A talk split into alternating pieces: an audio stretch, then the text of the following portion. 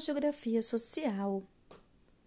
No século XVIII, surge a geografia social, buscando trazer temas sociais, e o auge desta abordagem foi no século XX, nas décadas de 70 e 80, pois o mundo nesta época estava enfrentando a Guerra Fria, a Guerra do Vietnã e temas como o racismo, o patriarcado, as mulheres no mercado de trabalho vieram à tona.